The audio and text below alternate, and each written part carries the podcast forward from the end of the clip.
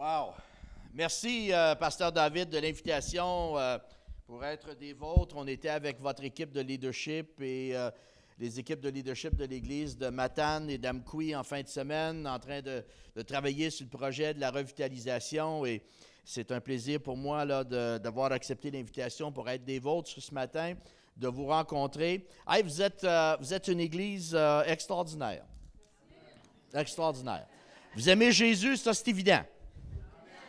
Euh, et euh, j'ai fait le tour. euh, vous aimez vos enfants aussi. Ça, c'est évident. Le sol, c'est super bien aménagé, c'est propre, c'est éclairé. et vous avez investi dans les médias parce qu'il y a des écrans partout. Là. Fait que vous voulez que vos enfants aient toutes les ressources possibles pour bien les éduquer en Jésus. Alors, félicitations. Et euh, vous êtes une église euh, accueillante et chaleureuse. Alors, euh, je vous félicite pour, pour votre amour pour le Seigneur et la manière que vous le, le démontrez. Et comme j'ai dit, bien, c'est un privilège d'avoir passé, en fait, comme plusieurs mois, on a fait quatre séminaires sur l'espace d'un an avec les équipes de leadership des églises pour parler justement du sujet de la revitalisation, qui est un sujet qui me passionne. Euh, euh, ça fait 45 ans que je fais du ministère. J'ai été pasteur. J'ai, euh, pendant huit ans, dirigé les églises de Pentecôte dans la province du Québec. J'ai été aussi aumônier dans les forces canadiennes, le premier aumônier pentecôtiste depuis la Deuxième Guerre mondiale. J'ai fait ça pendant euh, 18 ans dans les forces, dans la force régulière. Et quand j'ai, pris ma retraite à 60 ans, alors ça vous donne une idée, là, faites le calcul. À 60 ans, parce qu'on vous met dehors à 60 ans. On te donne nos bobettes, on te donne notre montre, on nous donne un certificat, on dit merci pour votre service. Et euh, quand euh, j'ai quitté les forces, euh, j'ai commencé une organisation de développement de leadership qui s'appelle SIS Leadership. Euh, et je fais des conférences, je fais de la formation de leadership, et c'est pour ça que je me suis retrouvé avec le district du Québec, justement, pour euh, euh, venir faire de la formation de leadership avec eux. Tout ça pour dire qu'on était à Ottawa, ma femme et moi, et en 2013, on est revenu au Québec à cause de ma mère qui a 95 ans. Et la madame est impressionnante. Elle essouffle ma femme quand elle va faire l'épicerie. Et euh, j'étais le dernier euh, de ses enfants qui restait. Mes deux frères sont décédés. Et euh, donc, en 2013, on est revenu au Québec et on est revenu dans le même coin duquel on était parti lorsqu'on avait joint les forces canadiennes. Et l'église que moi j'avais connue, dans laquelle je faisais partie avant de rentrer dans les forces, qui avait à peu près 150 personnes, qui était une assemblée vibrante, un peu comme la vôtre, était rendue à six personnes. Et euh, il y avait même euh, y avait pas assez d'argent pour euh, financer euh, l'assemblée, donc le sanctuaire, là, ce que, ce que la grande salle, comme vous là ici là, c'était rempli de trampolines et puis c'était loué à un gymnase qui, euh, en fait compte, heureusement, ce gymnase-là a loué la bâtisse parce que ça a payé l'hypothèque, ça nous a permis de garder la bâtisse. Mais quand on est, on est revenu dans la région, qu'on a vu l'église dans l'état elle était, moi, je me disais, mais ça n'a pas de après bon sens. Il y a 55 000 personnes dans l'immédiat, à l'intérieur de, de 10 km de l'église. Il y a une petite église baptiste qui est en train de mourir. Il y a une église euh, d'une autre association qui avait quitté leur, euh, leur association. Puis eux autres aussi étaient en train de mourir. Puis je me disais, ça n'a pas de bon sens. Il doit y avoir de la place pour au moins euh, une église vibrante dans la région. Et on a décidé de se mettre ensemble avec d'autres collègues. Et on, a, on, a, on a lancé un- une façon d'implanter une église d'une manière différente. On est tous des pasteurs bénévoles sur l'équipe. On est cinq, on donne notre temps à, l'Église bénévolement et on sert. On essaie de, voir qu'est-ce que c'est de planter une Église où je n'ai pas de pasteur à payer. Et euh, c'est un projet. On est en train de lancer ça. Tout ça pour vous dire que lorsqu'on s'est retrouvés, euh, ma femme et moi, et qu'on a décidé de s'impliquer dans ce, dans ce projet-là, euh, j'ai commencé à, réfléchir, parce que ça faisait quand même là, 18 ans que j'étais dans les forces canadiennes, puis que euh, je n'avais pas travaillé à l'intérieur d'une église comme telle. Et, j'ai commencé à, questionner le Seigneur sur euh, le pourquoi et le comment on peut faire l'Église dans les années 2000. J'ai questionné le Seigneur à savoir pourquoi le message de l'Évangile a tant de difficultés à percer le Québec. J'ai questionné le Seigneur à savoir pourquoi 72% de nos églises Pentecôte, on ne parle pas des autres dénominations, là. On parle des églises Pentecôte. Pourquoi 72% de nos églises sont en déclin ou ont atteint un plateau? Nous autres, là, on est supposé être les églises remplies de l'Esprit, là. OK? On appelle ça full gospel. On est supposé tout avoir, là. Comment ça se fait que 72% de nos églises sont en déclin ou en plateau? Il faut être réaliste, là. Si on veut progresser dans la vie, il ne faut pas faire du déni, il faut être capable de regarder les choses en face et se poser les vraies questions. Je me suis demandé pourquoi 10% de nos églises grandissent, mais seulement à cause du transfert d'une église évangélique à l'autre, des membres d'une église à l'autre. Pas une croissance de l'église, ça. C'est un transfert des croyants. OK? Pourquoi seulement 18% de nos églises au Québec vivent une croissance à cause de nouveaux convertis? Toute une statistique, là. Seulement 18% de nos églises croissent à cause de nouveaux convertis. Quand tu te relances dans un, quand tu te lances dans un projet d'implantation d'église à 63 ans, tu ne veux pas que ça l'échoue. Et tu ne veux pas perdre ton temps non plus. Donc, j'ai commencé à étudier les caractéristiques d'une église revitalisée par l'Esprit. Et ce matin, je veux vous partager avec vous le fruit de ma méditation, qui m'a amené, en fin de compte, à m'impliquer avec le projet de la revitalisation des églises dans la province euh, du Québec, parce que notre district est engagé. C'est pour ça qu'on est ici dans la région, en train d'encourager les, conseils de leadership des églises à travailler avec leurs pasteurs pour, voir l'Église, penser l'Église euh, différemment et arriver avec un plan intentionnel dans la façon qu'on va euh, rejoindre nos communautés pour Christ. Alors, qu'est-ce que c'est ça, une Église revitalisée par euh, l'Esprit? J'espère ce matin que vous allez être curieux comme moi j'ai été curieux. OK? Si on veut apprendre, il faut être curieux. Il faut poser des questions. Il faut regarder la réalité en face, puis il faut dire pourquoi. Y a-t-il un autre moyen? Qu'est-ce que c'est qui ne va pas? Qu'est-ce que c'est qui ne fonctionne pas? Alors, je vous invite ce matin à laisser votre imagination. Euh, j'espère que vous avez une imagination active. Ah, moi, j'en ai une qui est pas mal active. Et, j'espère que la vôtre va être active. Et j'espère que vous allez laisser le Saint-Esprit vous parler ce matin, parce que la parole de Dieu nous dit dans Éphésiens chapitre 3, le verset 20, que Dieu veut réaliser infiniment au-delà de ce que nos prières peuvent demander ou que notre imagination ose espérer. Qu'est-ce que vous osez espérer pour votre Église?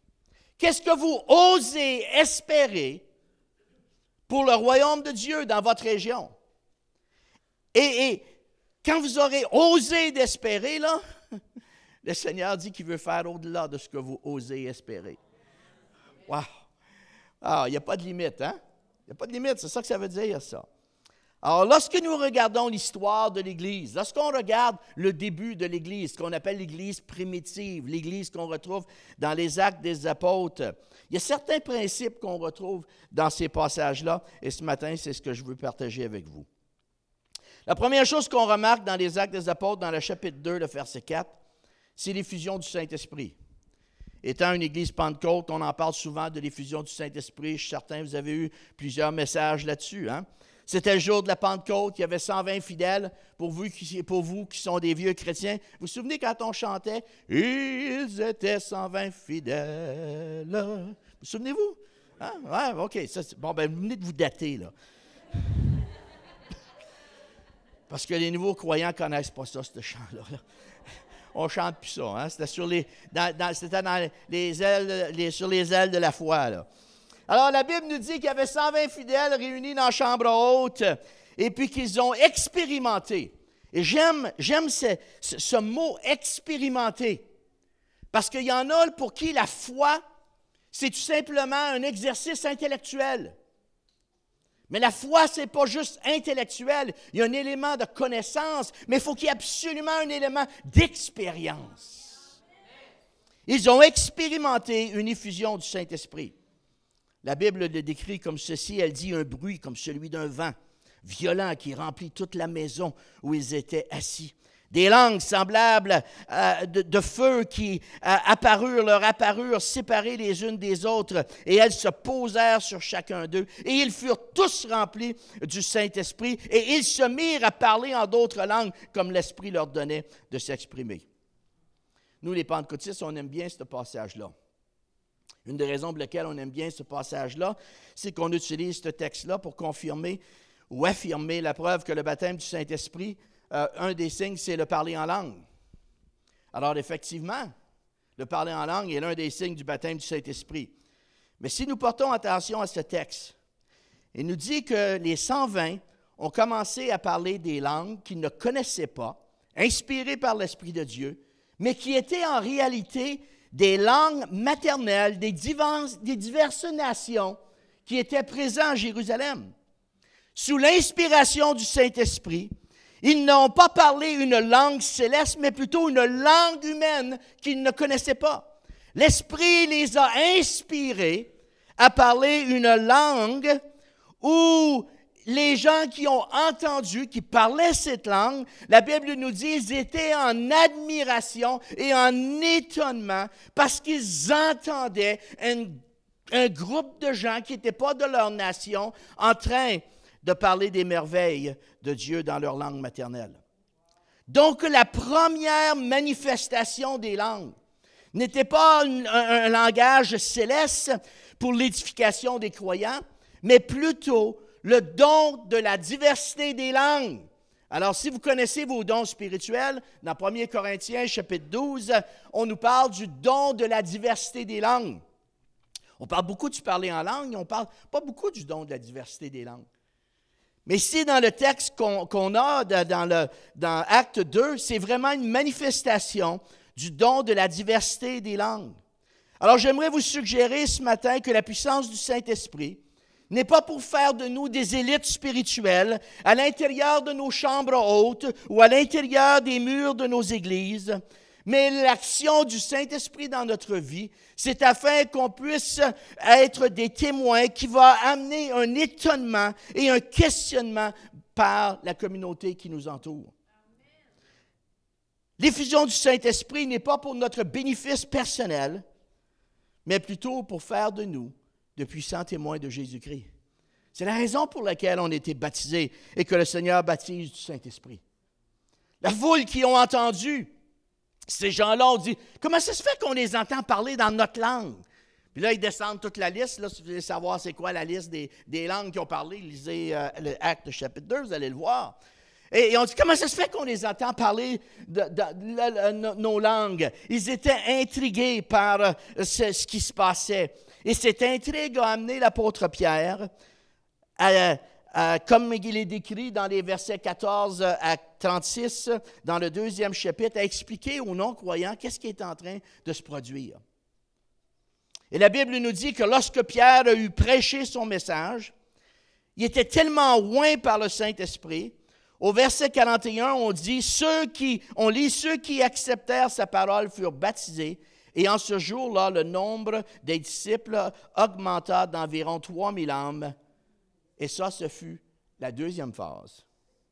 Première phase, l'effusion du Saint-Esprit sur les 120.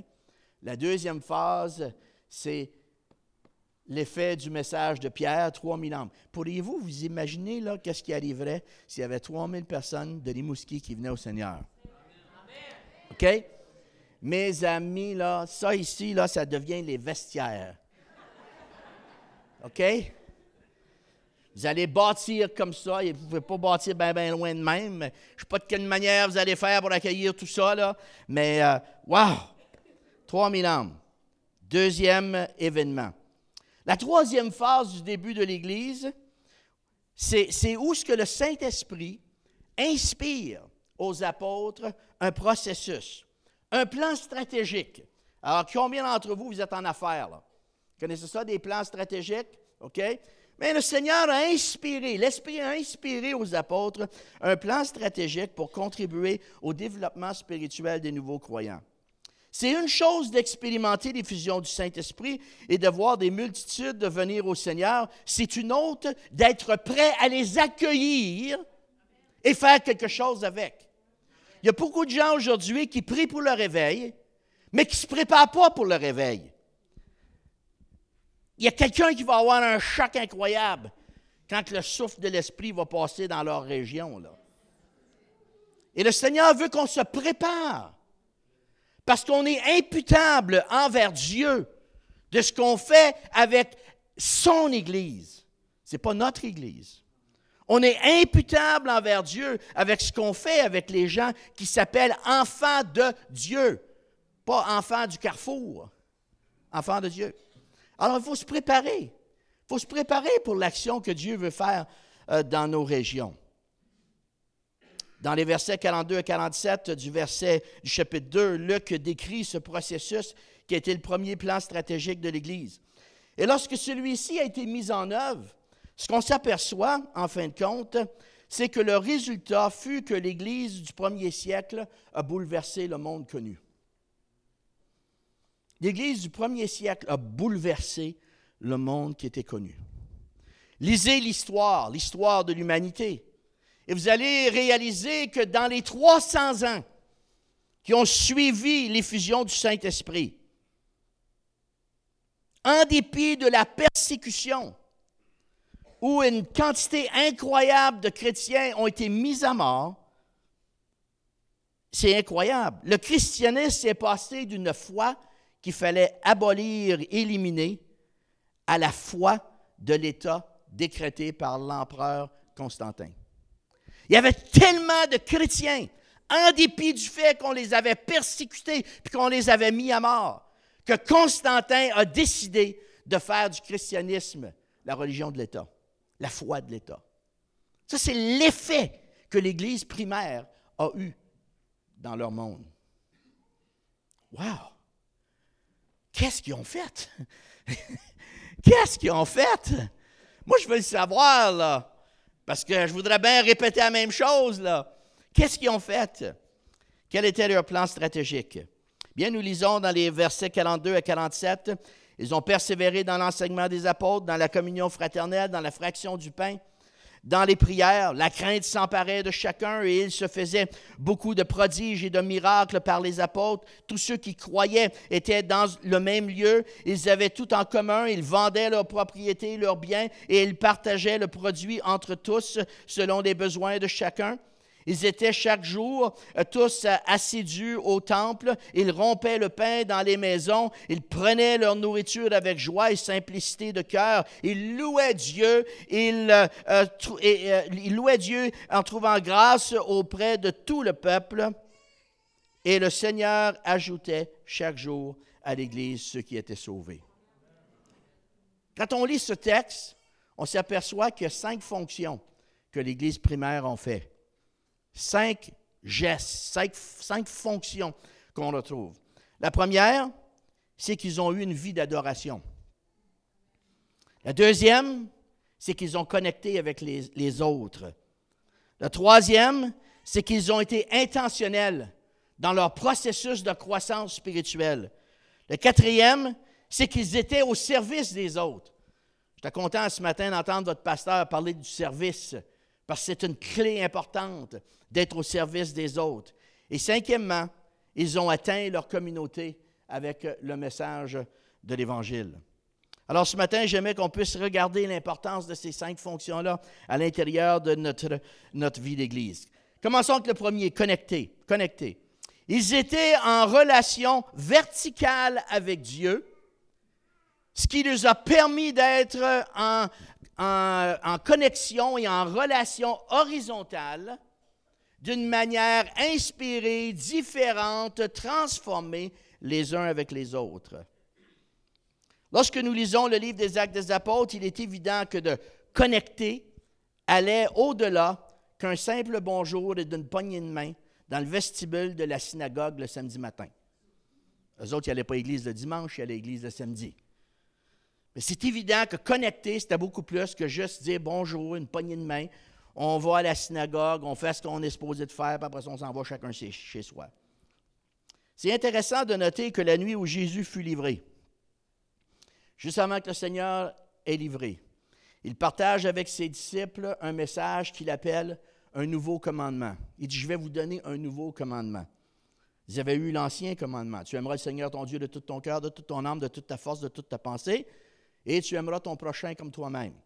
Mais là, le Seigneur dit, je vais vous donner un nouveau commandement. Et le nouveau commandement était celui-ci. Je vous donne un commandement nouveau, aimez-vous les uns les autres, comme je vous ai aimé. La loi, elle a dit, comme tu t'aimes toi-même. Mais le Seigneur dit, je vous donne un nouveau commandement. Aimez-vous les uns les autres comme je vous ai aimé. Vous aussi, aimez-vous les uns les autres. À ceci, tous connaîtront que vous êtes mes disciples si vous avez de l'amour les uns pour les autres. Il n'a pas dit si tu vas à l'église. Il n'a pas dit si tu payes ta dîme. Parce que des fois, c'est facile de payer notre dîme et rien faire. C'est pas ça qu'il dit. Il dit la manière on va voir vraiment si tu es un disciple de Christ va dépendre de ce que tu fais dans tes relations interpersonnelles avec les autres. C'est là qu'on voit vraiment qu'est-ce qu'il y a à l'intérieur. Hmm. On passe du paraître à l'être. Hein? Jésus déclare qu'il a donné à l'Église une capacité d'aimer au-delà de ce que nous pouvons aimer nous-mêmes. Aimer les autres comme on s'aime soi-même, il y a un paquet de gens dans la société qui ne s'aiment pas. Alors, si on ne s'aime pas, ça veut dire qu'on va avoir de la misère à aimer les autres. Heureusement que le Seigneur nous a donné un commandement nouveau. Non seulement qu'il nous a donné un commandement nouveau, mais en plus de ça, il nous a donné une capacité pour aimer. La transformation que Dieu fait dans nos vies, la nouvelle naissance que le Seigneur apporte dans nos vies nous donne une capacité d'aimer au-delà de nous-mêmes et de pouvoir aimer comme le Seigneur aime. Maintenant, il y a un défi là-dedans dans mes dévotions personnelles. Euh, la semaine passée, j'étais en train de lire Romains, où ce que l'apôtre Paul euh, dit, dit, je serai prêt à être anathème pour que ceux de ma famille, euh, ceux de mon environnement se donnent au Seigneur. Wow, vous savez ce que ça veut dire être anathème, là? Paul dit, je, serai prêt à être maudit pour que les autres viennent au Seigneur. Je, puis, je vais être franc avec vous, là. Je me suis mis à genoux après ça dans mon temps de prière, puis j'ai dit Seigneur, j'aime pas assez mon voisin pour te dire sauve-le, lui, à mon dépens. Je ne l'aime pas encore assez. Puis je l'ai réalisé comment est-ce que Paul a fait pour prier une prière comme ça? Puis là, j'ai dit Seigneur, moi j'ai besoin d'une œuvre d'amour. J'ai besoin d'une œuvre d'amour pour aimer comme ça. Tu sais, des fois, on pense qu'on l'a l'affaire. Hum, disons la parole, ça nous aide à apporter un équilibre dans nos perceptions. Ça nous aide à voir le besoin, ça nous aide à mourir à nous-mêmes. Cet amour doit être la motivation pour connecter avec les membres de notre Église et aussi les membres de la communauté. La façon que nous nous accueillons les uns les autres, la façon que nous, nous traitons les autres dans notre assemblée, en fin de compte, est la première étape à cette fonction de connecter. Si on n'est pas capable de le faire à l'intérieur de l'Église, avec des enfants de Dieu, on va royalement avoir de la misère à le faire avec des inconvertis. Alors, ça commence ici, chez nous, là. Quand on a lancé l'Église, nous autres, chez nous, là, on a eu des gens qui se sont joints au groupe la première année, puis j'ai dit à l'Église, on n'est pas prêt à avoir des gens de l'extérieur. On est bourré de jugement fait 20, 30 ans, vous êtes au Seigneur, vous avez entendu toutes sortes de prédications, vous êtes tordu dans votre façon de percevoir la grâce de Dieu, l'amour de Dieu pour les gens. On n'est pas prêt à recevoir des, nouveaux. On va être critiqués. Ils ont des trous dans leurs jeans. Qu'est-ce qu'ils font là? Il y a une calotte sur sa tête. Tu ne mets pas de calotte dans l'Église. Je vous ai dit, avant qu'on soit prêt à recevoir la communauté, il va falloir que le Seigneur fasse une œuvre dans nos vies. On a besoin de lâcher le jugement.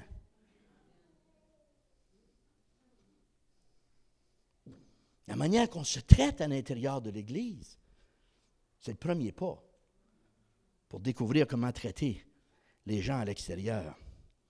L'Église du premier siècle a fait, plus, beaucoup plus que des échanges de politesse le samedi matin. Ils partageaient la vie les uns avec les autres. au point de tout mettre en commun. Ça aussi, je ne suis pas certain comment est-ce qu'on applique ça aujourd'hui.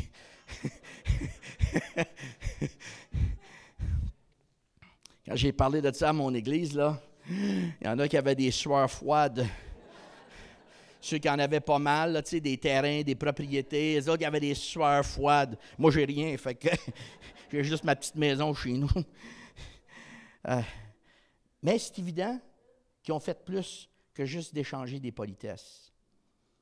L'Église de Jésus-Christ, mes amis, n'est pas une entreprise, ce n'est pas un club social. La Bible est super claire sur la description de ce qu'est l'Église. L'Église, c'est une famille. C'est une famille. Et dans une famille, on prend soin des uns des autres. Moi, j'ai éduqué mes enfants qu'il n'y a rien de plus important que la famille. Tu laisses tout tomber pour aller au secours de ta famille. Tu vas payer de tes poches pour aider ta famille. Il y a un prix, là. Mais c'est correct. C'est la famille. L'Église, c'est une famille. Un autre, euh, euh, illustration qu'on a de l'Église, c'est Paul dans 1 Timothée au chapitre 3, le verset 15, qui dit, je t'écris ces choses, il écrit à Timothée, afin que tu saches que, si je tarde, comment il faut se conduire dans la maison euh, de Dieu, qui est l'Église de Dieu, la colonne et l'appui de la vérité. La colonne. Paul dépeint l'Église comme étant une colonne. Colonne, ça tient. Ça tient quelque chose, une colonne. Colonne, c'est important. À un moment donné dans nos vies, nous vivons tous des tempêtes personnelles, des tempêtes financières, des tempêtes relationnelles, des tempêtes physiques. Et si nous n'avons pas le soutien d'une colonne sur laquelle nous appuyer, ces tempêtes risquent de nous ravager. Hier, euh, on a une famille qui a enterré leur fils. L'Église était là la colonne, elle était là pour les appuyer dans leur deuil, dans leur tristesse, pour pleurer avec eux. Oui, c'est vrai. Il y en a qui vont spiritualiser la chose, puis ils vont dire, oui, mais il faut que tu aies les yeux fixés sur Jésus. Et oui, il faut avoir les yeux fixés sur Jésus. Mais on a aussi besoin de l'encouragement et le soutien de l'Église, qui est le corps de Christ en chair et en os. OK? Fait nous, l'Église, en fait compte, on est la représentation physique de Jésus. quand on dit qu'il faut avoir les yeux fixés sur Jésus, là, ça nous implique, nous autres aussi, ça. C'est pas juste des nuages, là. Ça nous implique, nous, l'Église, le corps de Christ, la famille.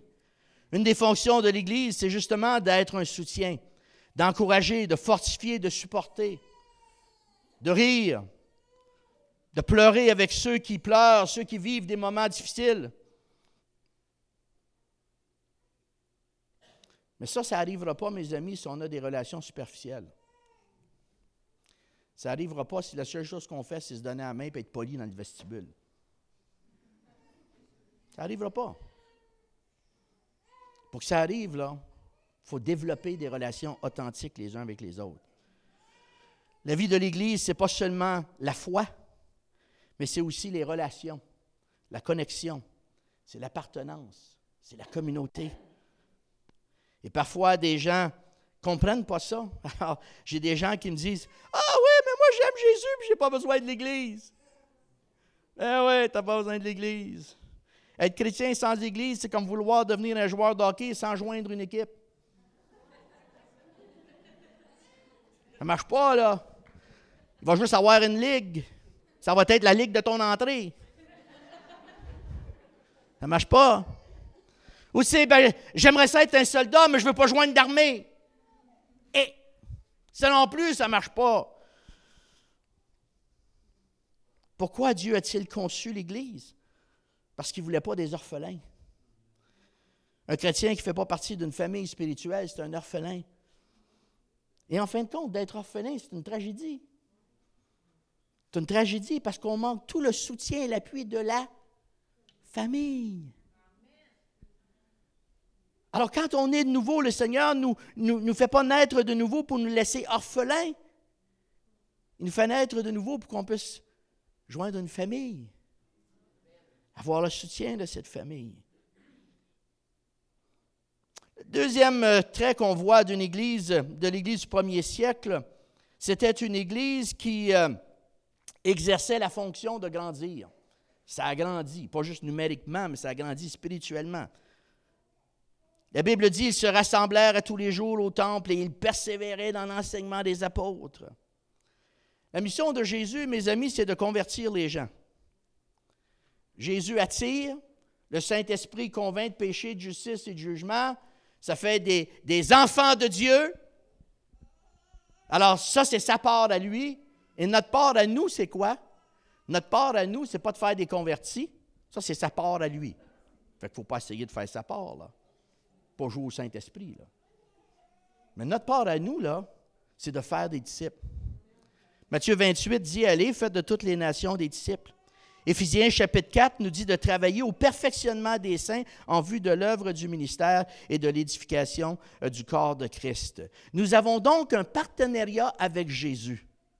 Jésus, lui, va convertir des gens, il va en faire des enfants de Dieu, puis après ça, il les amène à l'Église, puis il dit à l'Église, maintenant, vous faites-en des disciples. Non, il y a des fois qu'on est bon à faire des disciples, puis il y a des fois on est moins bon à faire des disciples. Si la seule manière qu'on sait pour faire des disciples, c'est de dire à la personne, voici une Bible, il faut que tu pries à tous les jours, il faut que tu lis ta Bible, il faut que tu l'apprennes par cœur. En fait, ce qu'on est en train de leur dire, c'est ta connaissance va faire que tu vas grandir. Il y a d'autres éléments. Je vais vous en donner quatre. Voici quatre éléments essentiels pour faire des disciples remplis de l'Esprit. Un disciple rempli de l'Esprit, c'est un disciple qui aime le Seigneur. C'est un disciple qui prend plaisir dans sa relation intime avec Jésus. C'est un, disciple qui se laisse, qui laisse le Saint-Esprit le transformer afin de devenir à l'image de Jésus. Alors, ceux de vous que ça fait longtemps que vous êtes au Seigneur, vous les avez lus, ces versets-là. Là. Hein, vous, pouvez vous, retrouver là. Cette transformation doit être dans toutes les dimensions de notre vie, à la fois intellectuelle, émotionnelle, ça doit être un changement de cœur, ça doit être un changement de pensée, notre façon de voir, de penser, de concevoir, ce qui va amener automatiquement un changement dans nos gestes, dans nos actions. Fait que ça ne sera pas juste intellectuel, ça va devenir super pratique dans ma vie quotidienne de tous les jours. Moi, je suis content que le Seigneur n'a pas dit Tu aimeras le Seigneur ton Dieu de tout ton cœur, puis n'a pas été là. Parce que moi, j'ai grandi dans l'Église. Nous, on est, on est chrétiens depuis troisième génération dans, la famille et, euh, quatre avec mes enfants, quatrième génération. J'ai grandi dans l'Église. Moi, j'ai grandi à l'école du dimanche, où à tous les dimanches, on disait aux enfants Il faut que tu invites Jésus dans ton cœur. Fait que tous les dimanches, on faisait la prière de repentance. Puis quand on, était jeune, on disait dans le cœur, il faut inviter Jésus dans le cœur. Comment tu fais pour entrer Jésus dans ton cœur? Ouh! Heureusement, le Seigneur n'a pas arrêté là, il a continué. Il a décrit c'est quoi le cœur. Il dit le cœur, c'est ton âme, c'est ta pensée, c'est ta force. Quand on invite Jésus dans notre cœur, on invite Jésus dans nos pensées. Il faut qu'il y ait une transformation. Hein? Romains 12, la transformation de l'intelligence, nos pensées. Il y a un changement dans nos émotions. J'haïssais avant. Maintenant, le Seigneur me donne la capacité d'aimer. J'étais froid, j'étais détaché avant. Maintenant, j'ai la possibilité de sentir la misère de mon frère, de ma soeur, et d'être en mesure d'exercer de l'empathie, de prier, de les encourager. Fait que l'œuvre de Dieu, c'est c'est dans mes pensées, c'est dans mes émotions, et c'est aussi ce que je fais avec mon corps. Ensuite, un disciple rempli de l'Esprit, c'est quelqu'un qui aime la parole de Dieu. C'est quelqu'un qui prend la parole et qui va cacher la parole dans son cœur et qui va la laisser pénétrer et faire son œuvre. On a ce passage qu'on connaît bien dans le psaume 119, le verset 11, où David dit, Je serre ta parole dans mon cœur afin de ne pas pécher contre toi. Tu vas avoir la recette pour vivre une, vie convenable comme le Seigneur veut? Serre sa parole dans ton cœur. Ça commence là. Le reste viendra, mais c'est là que ça commence. Donne-toi une bonne base. Va te chercher une fondation, c'est dans la parole. Le, le, disciple doit se soumettre à la parole de Dieu, qui va provoquer un changement de vie. Hébreu chapitre 4, le verset 12 dit pouvons, que nous ne pouvons pas rester insensibles devant la parole de Dieu. Pourquoi? Parce qu'elle discerne et révèle les sentiments et les penchants de nos cœurs. Elle juge nos pensées et les intentions les plus secrètes. Wow! On ne peut pas rester indifférent face à la parole de Dieu. Soit que tu la lis et tu décides de te donner à la parole, ou bien non, tu vas acheter et tu vas brûler. Parce que tu ne peux pas lire la parole de Dieu sans qu'il y ait un effet qui soit produit.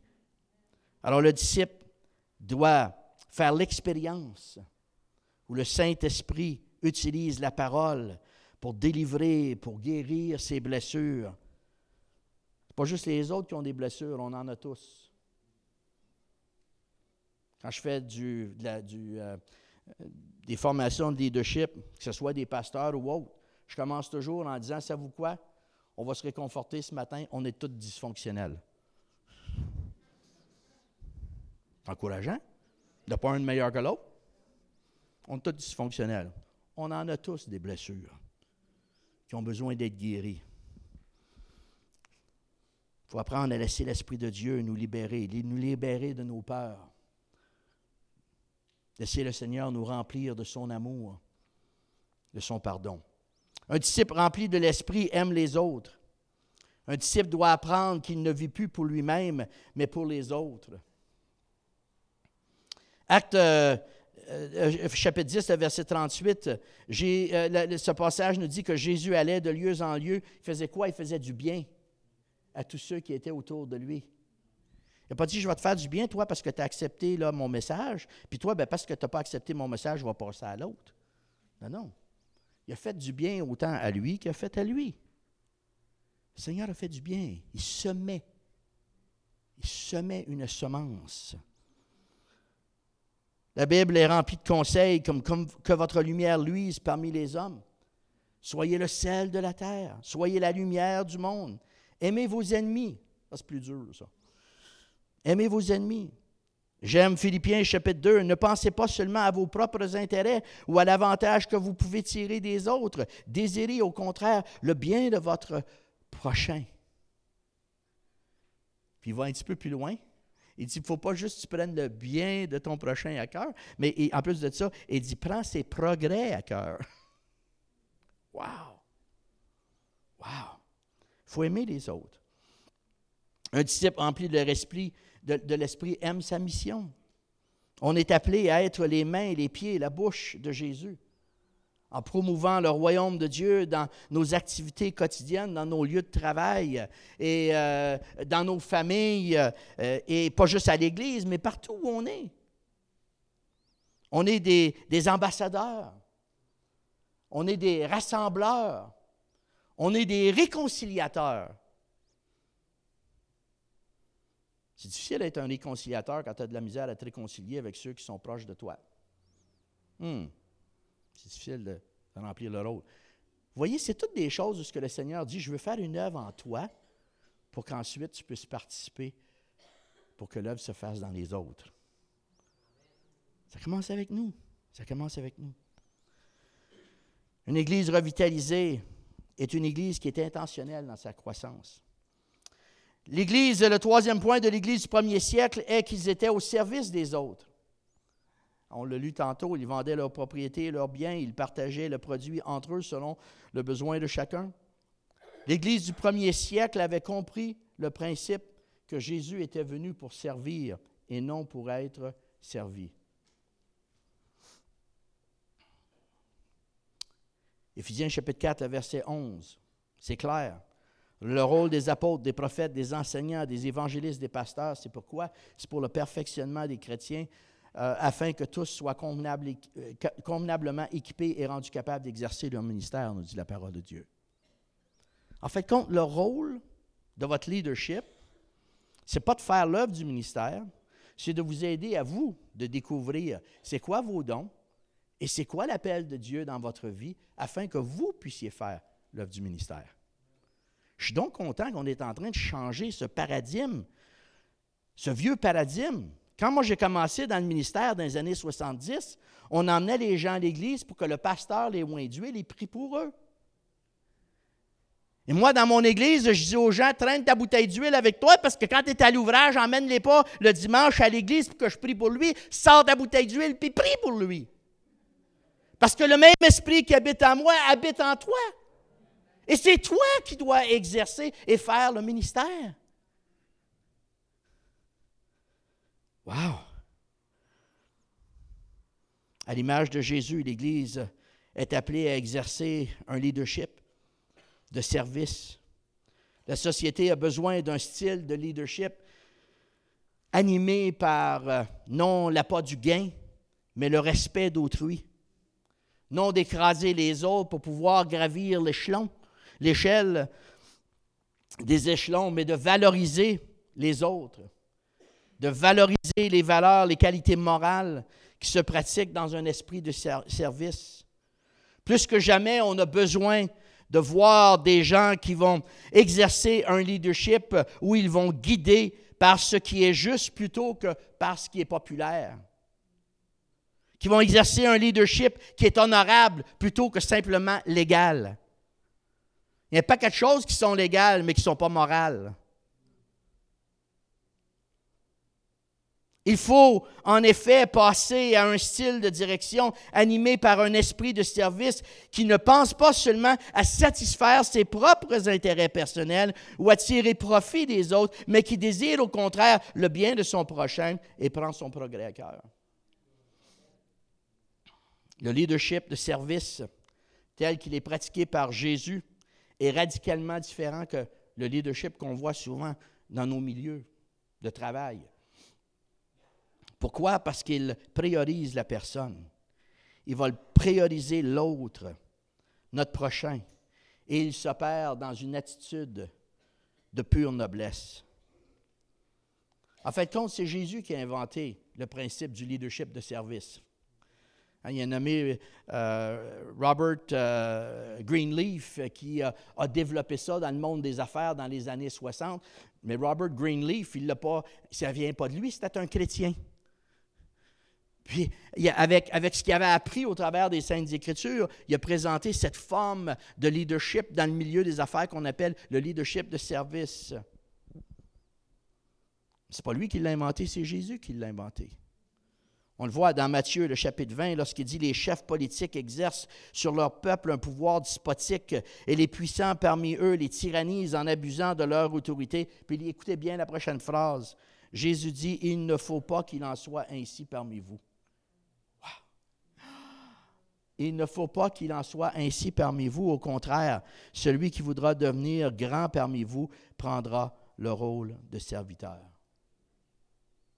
Le Seigneur veut que l'Église développe une attitude de service. Parce qu'une attitude de service, ça fait partie du cœur et du plan de Dieu. Le quatrième trait d'une Église, l'Église du premier siècle, était une Église qui adorait Dieu. On a eu un super de beau temps euh, de louange euh, ce matin, mes amis. Mais l'Église du premier siècle avait saisi que l'adoration n'était pas uniquement une activité ponctuelle dans leur célébration du samedi matin, pour nous le dimanche matin. En fait, quand les premiers chrétiens ont réalisé que l'adoration n'était pas seulement une activité, mais c'était une façon d'être. Wow! Souvent, quand on pense à l'adoration, nous, dans l'Église, chez nous, quand on a commencé à parler, bon, ben, de quelle façon qu'on va présenter l'adoration devant l'Église? On revenait toujours, à chaque fois que le mot adoration était présenté, ça revenait toujours à ce qu'on faisait le dimanche, comme on a fait ce matin. La louange, la louange. On disait, mais l'adoration, c'est plus que la louange du dimanche matin. C'est un élément de l'adoration, mais ce n'est pas l'adoration. L'adoration, c'est beaucoup plus euh, que ça. Adorer, c'est de porter le fruit de l'Esprit dans notre vie quotidienne. Adorer, c'est le résultat de l'action de l'Esprit Saint qui se manifeste dans nos vies, où ce qu'on va honorer le Seigneur au travers de nos vies avec créativité, enthousiasme, en bénissant ceux qui sont autour de nous, avec nos dons, avec nos talents, euh, avec notre, le service qu'on va rendre selon les capacités et la force que le Seigneur donne à chacun. Ça fait partie de l'adoration. L'Église du premier siècle adorait Dieu en étant une Église inspirante où chacun exprimait sa foi, son amour et son intimité avec Dieu par un style de vie qui était dynamique et authentique. Ils étaient motivés par être chrétiens plus que par paraître chrétiens. Une différence. Hmm. Moi, quand j'ai grandi, là, souvent la morale qu'on faisait aux enfants, c'était euh, Ah ben, faut que tu fasses attention à ci, faut que tu fasses attention à ça. Puis en fait de compte, on finissait par mettre plus de, de règles et de se préoccuper du comportement de l'enfant qu'on se préoccupait du cœur de l'enfant. Et s'il y a beaucoup d'enfants qui ont, de ma génération, qui ne suivent pas le Seigneur aujourd'hui, c'est une des raisons. C'est parce qu'on a voulu adresser le comportement sans adresser le cœur. C'est pas assez de paraître chrétien. Il faut l'être. Il faut l'être. Et l'Église du premier siècle avait compris ce principe-là. Donc, dans leur quotidien, les uns avec les autres, ils avaient être chrétien comme pratique. La cinquième et dernière caractéristique de l'Église du premier siècle était une Église remplie de l'Esprit qui allait, qui propageait le message de l'Évangile. Elle était une Église qui était audacieuse, créative, engagée, généreuse. Quand tu vends tes propriétés, tu mets tout en commun, il y a un élément de générosité, là. C'est pas comme mettre deux pièces dans l'assiette. Il y a un élément de générosité, tu sais. Ils étaient prêts à répondre et de rejoindre la multitude pour la cause de Christ. En fait, l'objectif primaire de l'Église du premier siècle était véritablement de faire connaître Jésus qui venait d'expérimenter eux. C'était frais, là. D'expérimenter ce qui venait de vivre, qui est encore frais, de faire expérimenter ça au plus grand nombre. Alors, chers amis, on doit trouver des moyens créatifs et variés qui permettent à chaque chrétien de partager adéquatement sa foi. Nous devons également discerner et de reconnaître qui est l'Église. Moi, je suis tellement reconnaissant que depuis 5-6 ans, il y, a un, mouvement qu'on est en train de voir, qui est une œuvre de l'action de Dieu, où ce que les leaders des différentes euh, dénominations évangéliques, familles évangéliques, se réunissent au moins deux fois par année pour prier ensemble et développer des relations ensemble. Parce que moi, je suis convaincu, s'il y a une raison pour laquelle l'Évangile n'a pas plus percé au Québec, c'est parce que chaque, chacune de nous, de nos familles spirituelles, de nos dénominations, on a travaillé en silo. On ne se parlait pas. Ça, c'est pour dire, ça, c'est pas être poli. Parce que des fois, on ne faisait pas juste parler, pas, on parlait contre aussi. Il n'y a pas ci, comme si, il n'y a pas le baptême du Saint-Esprit. Eux autres, c'est des flyers, ils, ont ils, ont dit, ils pensent qu'ils ont l'Esprit. pas juste qu'on ne se parlait pas, on parlait contre, sans vraiment se connaître. Et depuis 5-6 ans, le Seigneur travaille le cœur des leaders et les leaders sont en train de se rassembler, puis il y a toutes sortes de belles choses qui sont en train de se faire. Et une des choses qui est en train de se faire, c'est qu'on est en train de discerner Qu'est-ce que l'Église de Jésus-Christ? Le corps de Christ est tellement plus que notre Église locale. Ah, moi, je dis à l'Église chez nous, à tous les dimanches, on prie pour une Église qui n'est pas la nôtre. Et la raison pour laquelle on prie pour une Église qui n'est pas la nôtre, c'est que moi, je dis à l'Église, je veux que vous réalisez que le corps de Christ est tellement plus grand que juste nous. Et on ne prie pas juste pour des églises Pentecôte, on met des églises baptistes, on met des églises des frères, on met d'autres églises là-dedans. En fait, compte, si tu prêches Jésus, on va prier pour toi. Le restant, moi, ce n'est pas de mes affaires, ça ne me regarde pas, c'est entre toi et Dieu. Mais si tu prêches Jésus, on va prier pour toi. Ben, tous les dimanches, on prie pour une église qui n'est pas la nôtre. Pourquoi? Parce qu'on veut être capable de discerner le corps de Christ. Je rappelle souvent à l'Église, que notre ennemi, ce n'est pas les autres dénominations. Ce n'est pas les cultures qui sont différentes, les façons de voir et de comprendre qui sont différentes. Éphésiens chapitre 4, le, verset, le chapitre 6, le verset 12 est clair. Nous n'avons pas à lutter contre la chair et le sang. mais contre les dominations, contre les autorités, contre les princes de ce monde des ténèbres, contre les esprits méchants dans les lieux célestes. Mes amis, notre ennemi n'est pas charnel.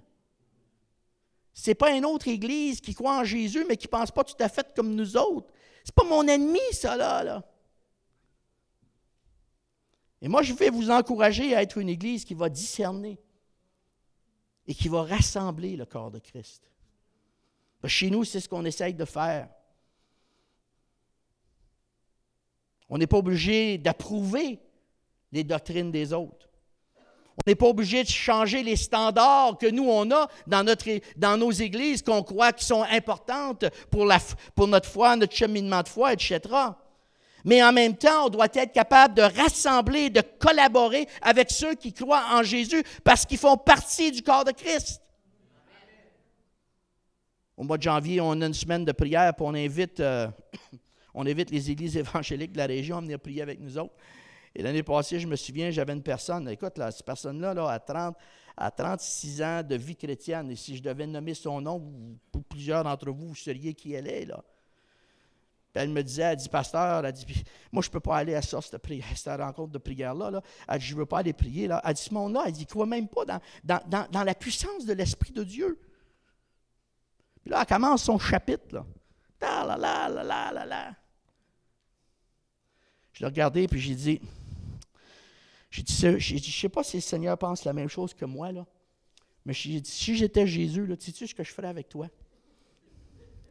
J'ai dit au ciel, là, je m'assurerais que tes voisins, ces deux bords, que ce soit des baptistes. Puis j'ai dit, juste encore que Jésus pense la même affaire que moi, là. T'es aussi bête de commencer à prier que les baptistes ici bas, là. Parce que l'éternité, ça va être long.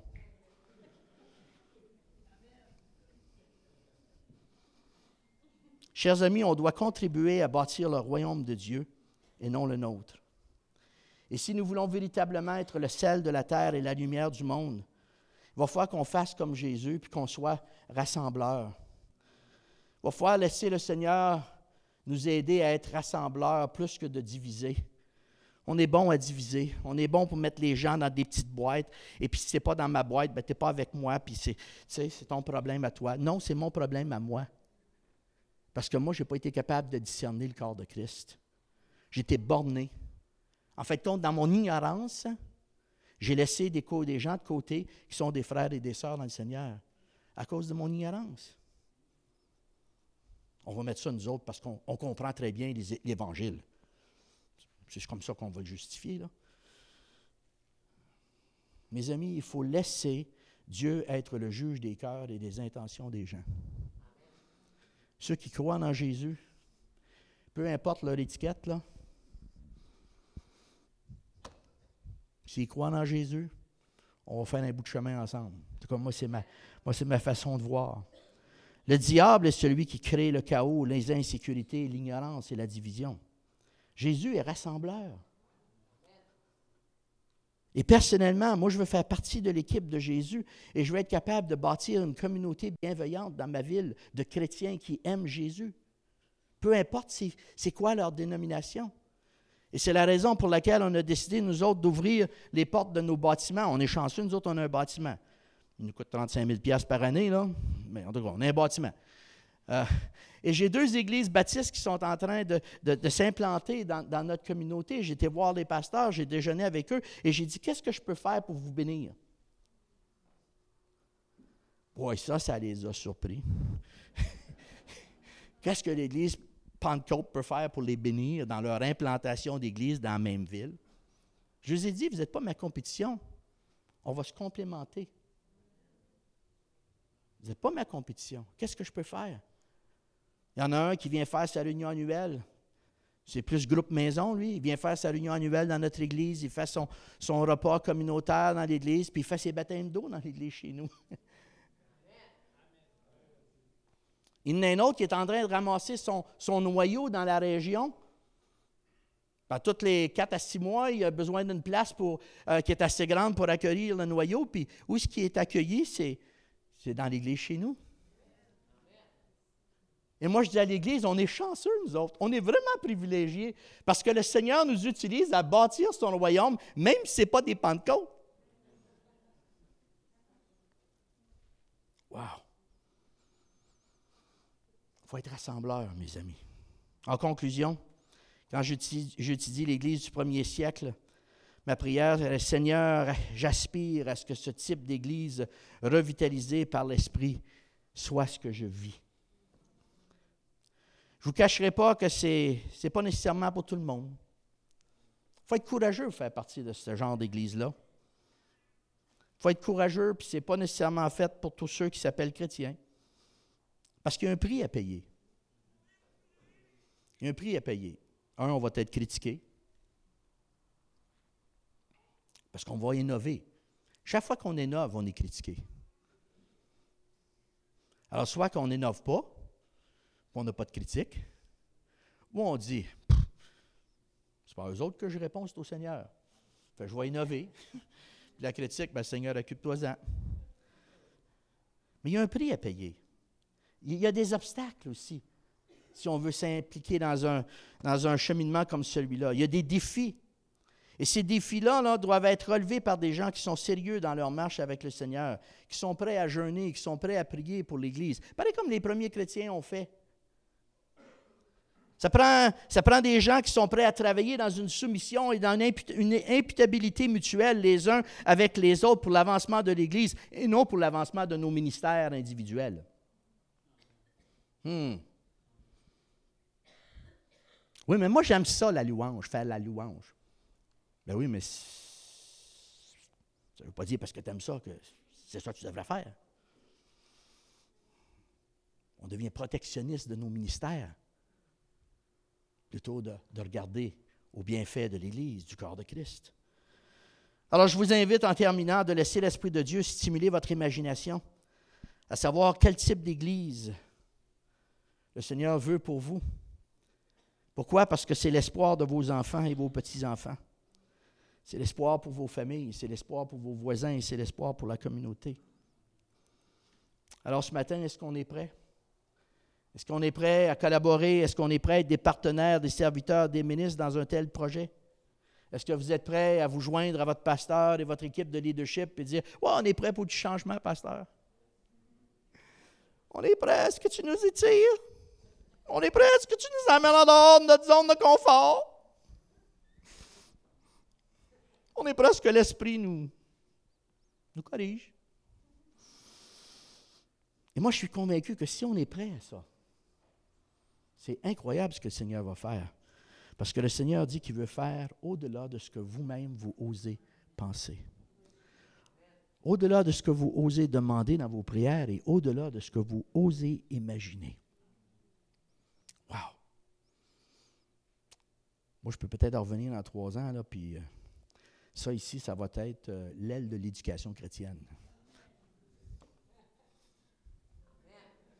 Wow! Seigneur, on veut te remercier pour chaque personne qui est ici ce matin. Chacun, c'est tes enfants, c'est des gens qui t'ont invité dans leur vie à devenir le Seigneur et le maître de leur vie. C'est des gens, Seigneur, qui ont un cœur à te servir, ils t'aiment. Ils te louent, Seigneur, avec, euh, avec enthousiasme et avec passion. Et en même temps, Seigneur, il faut faire bien attention de ne pas avoir l'impression qu'on a atteint un certain statut. Parce que dans la marche chrétienne, Seigneur, il n'y a pas de telle chose qu'une destination. Dans la marche chrétienne, on est toujours en transformation. La marche chrétienne, c'est un parcours, pas une destination. C'est un parcours et ce parcours de transformation-là va se terminer au moment de notre mort et pas avant. Alors Seigneur, aide-nous à avoir des cœurs ouverts, sensibles à ton esprit, sensibles à ce que tu nous dis, sensibles à ce que l'Esprit dit à l'Église à l'Église. Parce que ta révélation ne vient pas au travers de juste une ou deux personnes, ta révélation vient au travers de ce que tu partages dans le cœur des croyants. Alors on veut être à l'écoute, Seigneur, de ce qui se passe dans le cœur de l'un et dans le cœur de l'autre. Puis on veut être capable de discerner ce qui est, ce qui est notre propre imagination, mais ce qui est aussi l'Esprit de Dieu qui nous parle. Parce que toi, Seigneur, tu veux nous surprendre. On est tellement reconnaissant pour tout ce qui s'est passé et ce qui se passe dans cette assemblée, mais en même temps, Seigneur, on réalise très bien qu'on est loin d'avoir achevé la tâche. Il y a tellement plus à être fait. Il y a une multitude de gens, non seulement dans cette ville, mais dans cette région. Et cette Église, Seigneur, a la possibilité d'avoir un impact dans la région. Alors, Seigneur, parle. Trouve des cœurs ouverts à se retrouver dans une Église revitalisée par l'Esprit, qui va expérimenter au-delà de ce qu'elle ose demander et même de ce qu'elle ose espérer. Amen.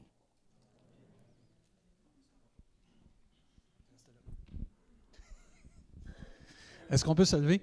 On a une tradition ici. On prie pour ceux qui prêchent pour nous.